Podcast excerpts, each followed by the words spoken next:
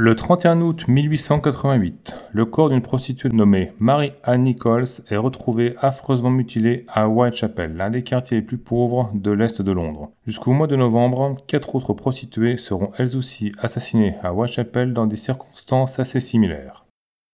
Ces meurtres seront attribués à un nommé Jack the Whipper, du nom d'une lettre de revendication écrite le 27 septembre par quelqu'un se prétendant le meurtrier. Ce terme a été traduit en français par Jack l'éventreur, mais un sens plus près du terme Reaper serait Jack le massacreur ou Jack le boucher, ce qui correspond assez bien à la façon atroce d'un corps de victimes furent mutilés. En tout cas, éventreur ou massacreur, l'identité du meurtrier de Whitechapel n'a jamais été découverte, ce qui en rajoute au côté mystérieux de l'affaire qui eut un retentissement énorme dans la presse.